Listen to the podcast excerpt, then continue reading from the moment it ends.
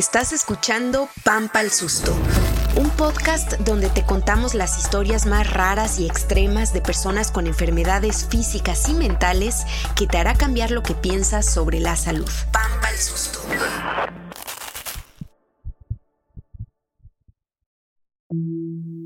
Ser de estatura baja puede que no sea un problema para muchas personas, pero cuando mides menos de metro y medio, la vida se complica. Se complicó para Aide desde la preparatoria y para buena parte de las 30.000 personas en México que viven con una mutación genética que impide que sus articulaciones sigan creciendo. Y el número es un aproximado porque México no cuenta con cifras oficiales. Lo cierto es que una de cada 20.000 personas presenta esa mutación genética. Y aunque para muchos las personas de talla baja son temas de risa, otros se han tomado en serio esta discapacidad que han llevado el tema a las más altas alturas de las políticas públicas. Soy Itzel Gómez y esto es Pampa al Susto.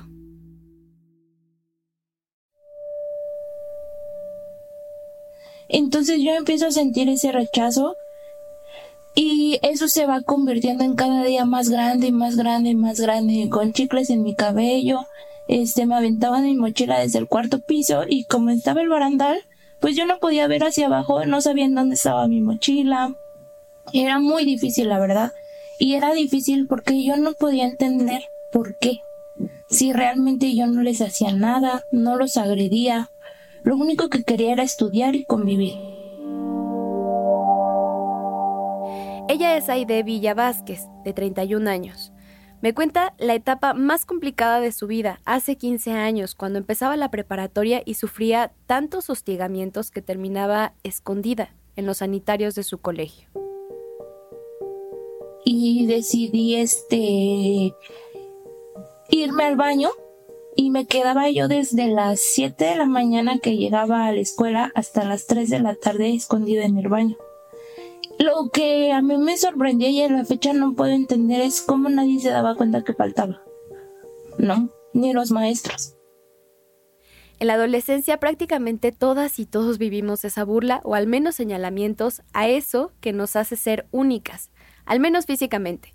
El hostigamiento que Aide sufría era a causa de su tamaño, ella es de talla baja, mide un metro con 15 centímetros y su anatomía es particular. Eh, hola, soy Josué Rendón Martínez, soy médico genetista. Josué atiende a pacientes de talla baja.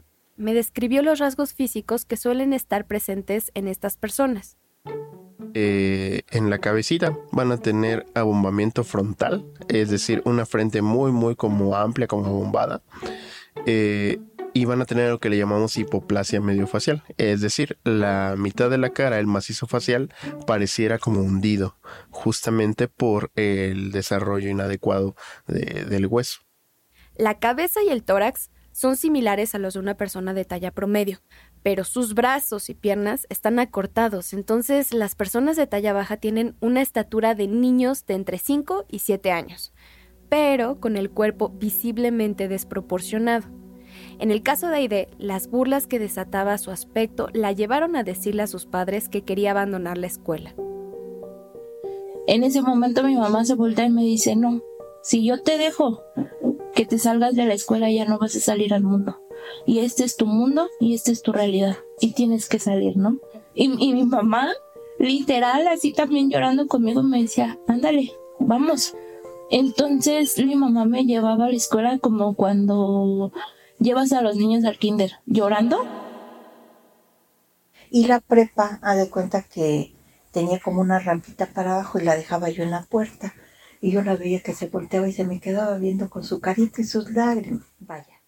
Es la mamá de Aide, Reina pues, Vázquez. tiene que aprender a sobrellevar a toda esa gente que la está fastidiando y tiene que salir adelante porque si no nunca va a salir adelante.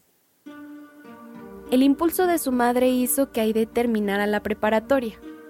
Y cuando yo termino la prepa, la verdad, me costó yo creo que como unos seis meses ese proceso de adaptación. Cuando yo termino la prepa y me entregan mis papeles, lejos de terminar yo la prepa, era lo logré. Y, y cuando volteé y vi a mi mamá y vi a todos mis compañeros gritando y festejando conmigo que había terminado mi prepa. Híjole, para mí fue la satisfacción más grande porque porque no era terminar la prepa, era a pesar de todo lo vivido, logré el, el, reconocimiento y el cariño de toda esa gente porque era eso. Estaba en la ceremonia y cuando todo ese mundo de gente la aceptó, le aplaudió, le echó porras y todo eso, me di cuenta que había valido la pena el sufrimiento y todo lo que habíamos hecho, porque lo hicimos las dos, las dos. El apoyo, amor y motivación que Aide ha recibido por parte de su familia es algo que desafortunadamente no es una constante en las personas que son de talla baja. A veces la peor discriminación viene de la propia familia, como le pasó a Pedro de 19 años de Oaxaca. Grabando 3, 2, 1. Pues le ayuda a mi tío a, a trabajar mecánica. Ok, ¿y cada trabajas aquí diario? Sí, de lunes a domingo. Ah, ok. ¿Y en qué horario? De, lunes de a sábado de 9 a 9. A él no le gustaba ir a la escuela. Me escapaba. Me llevaban ¿No ibas a la escuela? No, me, como ya conocía allá, agarraba y hacía esfuerzo para abrir las puercas o cosas así. Y ya me, o me metía yo por abajo de las puercas. Ya me salía y me iba ya a mi casa. Aún así, terminó la secundaria. Ahora Pedro vive en la Ciudad de México, le ayuda a su primo en un taller mecánico donde estamos platicando. Me cuenta que le va bien, pero también tiene recuerdos de su infancia no tan buenos. Por ejemplo, me cuenta que un día, cuando era un bebé, su mamá estaba por bañarlo. Había puesto a calentar agua y salió por un momento mientras una señora cuidaba a Pedro. Y ya cuando ya estaba hirviendo, me agarra y me empieza a meter como pollo. Y ya ese, en eso llega mi mamá. Y ya que cuando vio, ya este mi pie estaba inflado, como globo. Ya ese, pues agarró la señora y que le, que le dijo, ¿por qué le dice que es eso? Esa señora quemó a Pedro al sumergirlo en agua hirviendo. Le dijo a su mamá que lo había hecho para curar a su hijo. Una supuesta cura que le costó a Pedro cuatro años de recuperación. Ahora, además de las cicatrices, Pedro tiene que buscar zapatos que no le lastimen. El dedo pequeño lo tiene, digamos, salido, debido a la quemadura, y si tiene una horma justa, entonces le duele. Las creencias para curar enfermedades o condiciones la mayoría de las veces y por el desconocimiento empeoran las situaciones. Y en efecto, visité a gente porque tenía una tía que me decía, no está la mejor, alguien te hizo mal. Ese tipo de comentarios recibía a Reina, la mamá de Aide. Ve, fui con brujos, fui con gente que leía cartas, hasta que llegué con un señor de ahí de Chabacano, pero no me acuerdo a, a qué se dedicaba. Me dijo, ¿sabes qué, hija? Quítate de tantas tonterías. Esto es genético y no hay poder humano que lo pueda corregir. Ese señor tenía razón. El ser de talla baja no tiene que ver con lo que una haga o deje de hacer, sino con algo que prácticamente no podemos controlar. Los genes. En realidad, un gen, aún más específico, una falla en un gen. Aquí es donde nos ponemos nerds porque tiene un nombre rarísimo. Se llama FGFR3. Quiere decir eh, receptor de, factor de crecimiento fibroblástico 3. En una persona promedio, el gen FGFR3 se encarga de dar la señal para que el hueso crezca. Y una vez que se logra el crecimiento promedio, se apaga, digámoslo así. Se tiene que apagar porque si no seríamos gigantes porque no dejaríamos de crecer. Pero en una persona de talla baja, ese gen está dañado, entonces da la señal opuesta, de que el hueso no crezca. Hoy se sabe que esas fallas pueden dar como resultado más de 250 tipos de displasias óseas, así se les llama, es decir, un grupo de enfermedades que afectan al esqueleto y provocan la mayoría de ellas talla baja severa desproporcionada. La más común de ellas se le llama acondroplasia. Bueno, a mí me detectan a los cinco meses y medio del embarazo que Emiliano viene con la condición de acondroplasia. En ese momento, pues yo no sabía qué significaba el diagnóstico de acondroplasia. Eh, pregunto al ginecólogo, dime qué es lo que está sucediendo. Bueno, tu hijo va a ser bajito. Ella es Guadalupe Gómez, es psicóloga y madre de un joven que hoy tiene 23 años, Emiliano, con acondroplasia. Uno de los tipos de talla baja en los que no se desarrollan los huesos porque los cartílagos tienen la señal de no crecer. Guadalupe me cuenta la forma tan desafortunada, por decirle de una forma amable, con la que el médico le dio el diagnóstico. Bajito, ¿cómo no? Y me decía, pues más bajito que tú y que tu esposo. No, pero bajito como, no te entiendo, le dije yo. Y en eso me dijo, fue frío, muy fuerte, ¿no? Cuando me dice, bueno, pues conoces a las personas que están en los circos. Cuando me dijo en los circos, dices, no, o sea, mis ojos se abrieron grandísimos y me dijo, bueno, pues los que están de enanitos en el circo. Y le dije, ¿cómo? Y me dijo, sí, va a ser así, bajito. Y dije, bueno, la palabra bajito no fue dolorosa, la palabra dolorosa fue enano, ¿no? Como tal. Era el año 2000. Ahora, cuando lo recuerda, Guadalupe piensa justo en eso, los médicos. ¿No deberían ser las personas mejor entrenadas para dar este tipo de noticias? Yo creo que aquí eh, lo fuerte es de que los mismos médicos a veces no saben cómo darte una noticia. Y aquí también tenemos que sensibilizar a los médicos, ¿no? También a Reina, la mamá de Aide, le pasó algo similar. Seguí con las consultas y hubo un doctor que la verdad me mató porque cuando llegué con él me dijo, ¿sabes bien una cosa? Que de tu producto absolutamente nada sirve. Es un producto que no sirve. Entonces, pues te tienes que acostumbrar y tienes que ver hasta dónde puede llegar. Me salí también muy mal esa vez. A Reina no le dieron el diagnóstico durante el embarazo, sino mucho después, cuando Aide ya tenía unos meses, y Reina ya había buscado en vano algún médico que le explicara qué tenía su hija. Cuando finalmente recibió el diagnóstico, Aide tenía acondroplasia. Reina solo podía preguntarse una cosa. ¿Hice algo mal? Fue un proceso muy fuerte porque tú piensas que que no te mereces, que no te mereces eso, ¿no? Porque es algo desconocido. Dices, no fumo, no tomo. ¿Y por qué otras personas que fuman, que toman, tienen a unos niños tan perfectos? Yo me acuerdo que lloraba con mi mamá y le decía, ¿por qué, mamá? Porque a mí me tocó. ¿Por qué? Porque si yo he tratado de hacer todas las cosas bien, y ella me dijo, no, no te preocupes, tú no te preocupes. Y no, de nuevo, no tiene nada que ver con lo que hagas o dejes de hacer, sino con los genes, y en algunos casos la herencia. Hoy se sabe que 11% de los casos de talla baja suceden porque alguno de los padres ya contaba con el material genético del FGFR3 afectado, y 89% ocurre en el momento de la replicación celular en el embarazo. Ya que se unió eh, espermatozoide y óvulo, ahí puede haber, eh, al momento en el que el cigoto empieza a replicar, ahí puede haber un error en, en el copiado de las instrucciones.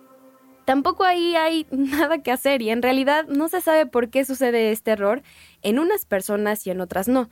Lo que se sabe es que las personas de talla baja tienen una expectativa de 12 años menos que la edad de una persona de talla promedio. Se considera como una enfermedad rara porque le pasa a una persona cada 20.000. Cuando platico con Reina, no puede evitar recordar el profundo sufrimiento que sentía esos primeros meses, luego de saber el diagnóstico de su hija hasta que un día un doctor del hospital infantil le dijo algo que le hizo cambiar de perspectiva. Y llegó esa vez el doctor y me dijo, ¿sabes qué? Tu hija no tiene nada, absolutamente nada. Agárrala y vete para tu casa. Y quítate de estar haciendo tantas conjeturas, porque tu hija puede ser la de los dieces o la de los seis. Pero finalmente es tu hija. Y lo que tienes que hacer es sacarla. Deja de preocuparte y de sufrir. Y eso hizo, la sacó del consultorio y como ya vimos, se encargó también de sacarla airosamente de la preparatoria. Lo que le dijo aquel médico a Reina es, en teoría, cierto. Las personas de talla baja son, en su mayoría, personas sanas. Aunque algunas personas pueden desarrollar complicaciones médicas como interrupciones breves de la respiración, a eso se le llama apnea, obesidad, infecciones recurrentes del oído, una curva exagerada hacia adentro de la columna lumbar o problemas más graves como estrechamiento del canal medular o hidrocefalia que es la acumulación de líquido en el cerebro. La mayoría puede tener una vida independiente, por eso hasta hace poco en México no se consideraba como una discapacidad. Respuesta nos dicen que es porque pueden caminar, porque pueden ver, porque pueden hablar. Y al tener todo eso, pues son personas normales. Nada más que falta agregar a esta parte que ellos, su estatura no les permite hacer cosas que físicamente nosotros sí podemos hacer. Pero además de que ellos pueden hablar, pueden ver, pueden caminar, yo le agregaría que ellos también sienten como nosotros. Ella es la senadora Itzel Saray Ríos. Habla en el Senado de la República Mexicana en 2015 para exigir que se modificara la ley e incorporar la talla baja como una discapacidad. La senadora en realidad representaba a todo un movimiento de personas de talla baja y sus familias que desde 2009 empezaron a movilizarse para visibilizar que sí, aunque son personas sanas, también hay muchos casos, desde los baños, en las escuelas, hasta el transporte público, que dificultan la vida de las personas de talla baja. Así lo vive Ide. El metro de la Ciudad de México es un caos para cualquier persona. Entonces, para nosotros como talla baja, yo la verdad lo evito justo por eso. Porque a veces vas, subes al metro y no tienes ni de dónde detenerte, ¿no? ¿De dónde te agarras? De las piernas de una persona porque al final te tienes que meter con, con la multitud, ¿no? Entonces a veces te ven que no puedes y están sentados en el asiento de discapacitados y no te dan el asiento, ¿no? Y te ven que te tambaleas y te ven que, que, que no y, es eso, carecen de cultura. Entonces yo creo que es eso. Las políticas públicas son solo una parte de la historia. La otra es la cultura, la forma en la que las personas ven y tratan a la gente de talla baja. Guadalupe lo vivió durante muchos años, cuando la gente se le acercaba a su hijo. Cuando una persona tú le encuentras y desde el primer momento lo señala y dice nano, es como voltearte y decirle, es que no es un enano, es una persona y se llama Emiliano. Enano es la palabra que usa mucha gente para referirse a las personas de talla baja. La definición de diccionario dice que enano es algo diminuto en su clase o especie, pero también un personaje de figura humana y muy baja estatura que aparece en cuentos infantiles o leyendas de tradición popular. Antes eh, se usaba mucho esa palabra de, enanismo, ¿no? Me dice Josué. De hecho, en libros de medicina viejitos, pues en vez de talla baja, así se van a referenciar como enanismo este primigenio. Algunos les, les ponían ¿no? lo, lo que te decía de talla baja, así primigenia tal cual. Pero no es solo el uso de la palabra enano, sino el significado que le damos y el efecto que genera somos la discapacidad, la única discapacidad que causa risa. Y sí es cierto. ¿No? ¿Por qué? Te encuentras a una persona con síndrome de Down, a una persona con silla de ruedas y no te ríes. A nosotros nos ven y se ríen de nosotros. Y la verdad es tan triste porque no le encuentro la gracia. No, no. ¿Cuál es la gracia? Sí, soy más chaparrita que tú, sí, tengo, mi cabeza es más grande, pero al final pienso, siento y, y, quiero igual que tú, ¿no? Entonces, eso no te da ningún derecho a, a tratarme así. Tenemos una deuda histórica con las personas de talla baja. las pocas oportunidades han estado enfocadas en el entretenimiento y algunos de ellos se ven orillados a hacerlo porque es la única manera de poder tener algún empleo o ser visibilizados. No todo es drama ni risa, también hay lucha social. Pedro, Aide y Guadalupe son parte de la Fundación Gran Gente Pequeña, una de las organizaciones de la sociedad civil que ha trabajado para cambiar la ley y que se incluyera la talla baja como una discapacidad. Uno de sus objetivos y grandes logros, me dice Guadalupe, ha sido empoderar a las personas de talla baja y también a sus familiares. Y es algo que te causa gran satisfacción. Si tienes 50 personas con talla baja y después las ves que dos al año ya están siendo independientes y que están siendo felices y plenos, dices, vamos bien, vamos por buen camino, ¿no? También en la medicina Josué ve ese empoderamiento, un poder que nace de un buen diagnóstico y explicado de una forma clara, sensible y sencilla. Nuestro trabajo es informar a los pacientes para que ellos, eh, lo que te comentaba, tengan ese empoderamiento con respecto a sus decisiones. Entonces es muy eh, gratificante poder ver cómo el paciente pasa de no tener ni idea de lo que tiene a que tenga una idea clara de lo que le aqueja y las opciones que tiene. Aide, la misma idea que pasó parte de su prepa encerrada en el baño, ahora es uno de esos casos de empoderamiento y ahorita mis 32 años, ya que vivo sola, me doy cuenta de todo ese fruto, de todos esos frutos de ese trabajo que se hizo a lo largo de mi, de mi vida, que hoy me tiene donde me tiene, ¿no? Una persona, una mujer segura, una mujer independiente, con una autoestima muy, muy, muy alta. Es, es, yo creo que esa ha sido la, la etapa más difícil que he tenido, ¿no? Hoy, al menos en materia de leyes, las cosas van cambiando. Desde 2014 se estableció el 25 de octubre como Día Nacional de Personas de Talla Baja, y a cinco años después, el tema finalmente llegó al Congreso.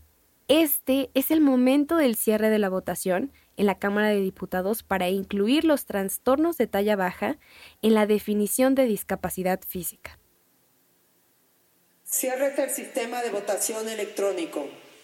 Señora Presidenta, se emitieron 376 votos a favor, dos abstenciones y cero en contra. Aprobado en lo general y en lo particular por 376 votos el proyecto de decreto por el que se reforma la fracción décima del artículo 2 de la Ley General para la inclusión de las personas con discapacidad. Pasa al Senado de la República para sus efectos constitucionales.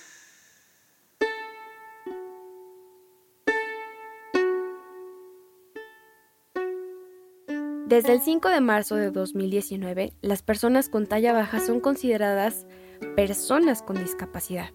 Y con ello, ahora pueden tener acceso a apoyos económicos y certificados de discapacidad que les permitan acceder a mejores servicios para tener una vida más cómoda.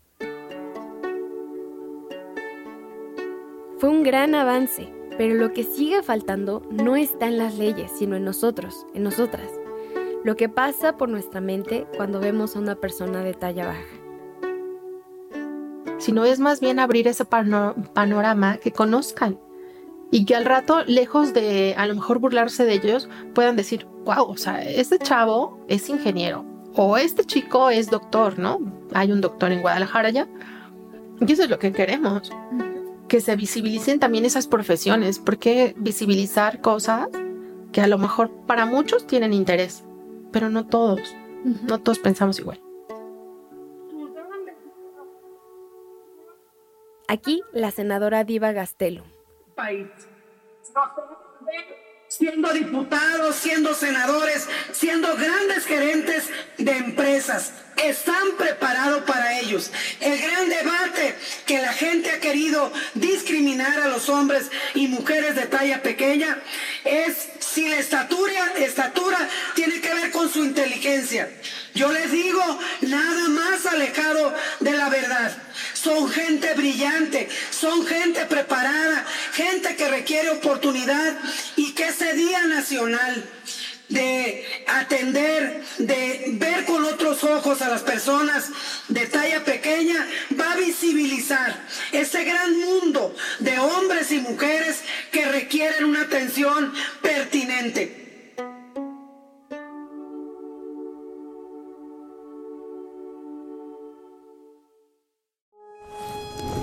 Pampa al Susto es un podcast colaborativo que hacemos Mari Carmen Clement, Itzel Gómez y Aleida Rueda. Carlos Antonio Sánchez se encarga de la producción y diseño de audio. El diseño gráfico lo hicieron Alonso Monroy y Luis Novoa. Escucha Pampa al Susto en tu plataforma de podcast favorita y síguenos en Twitter e Instagram. Gracias por escucharnos.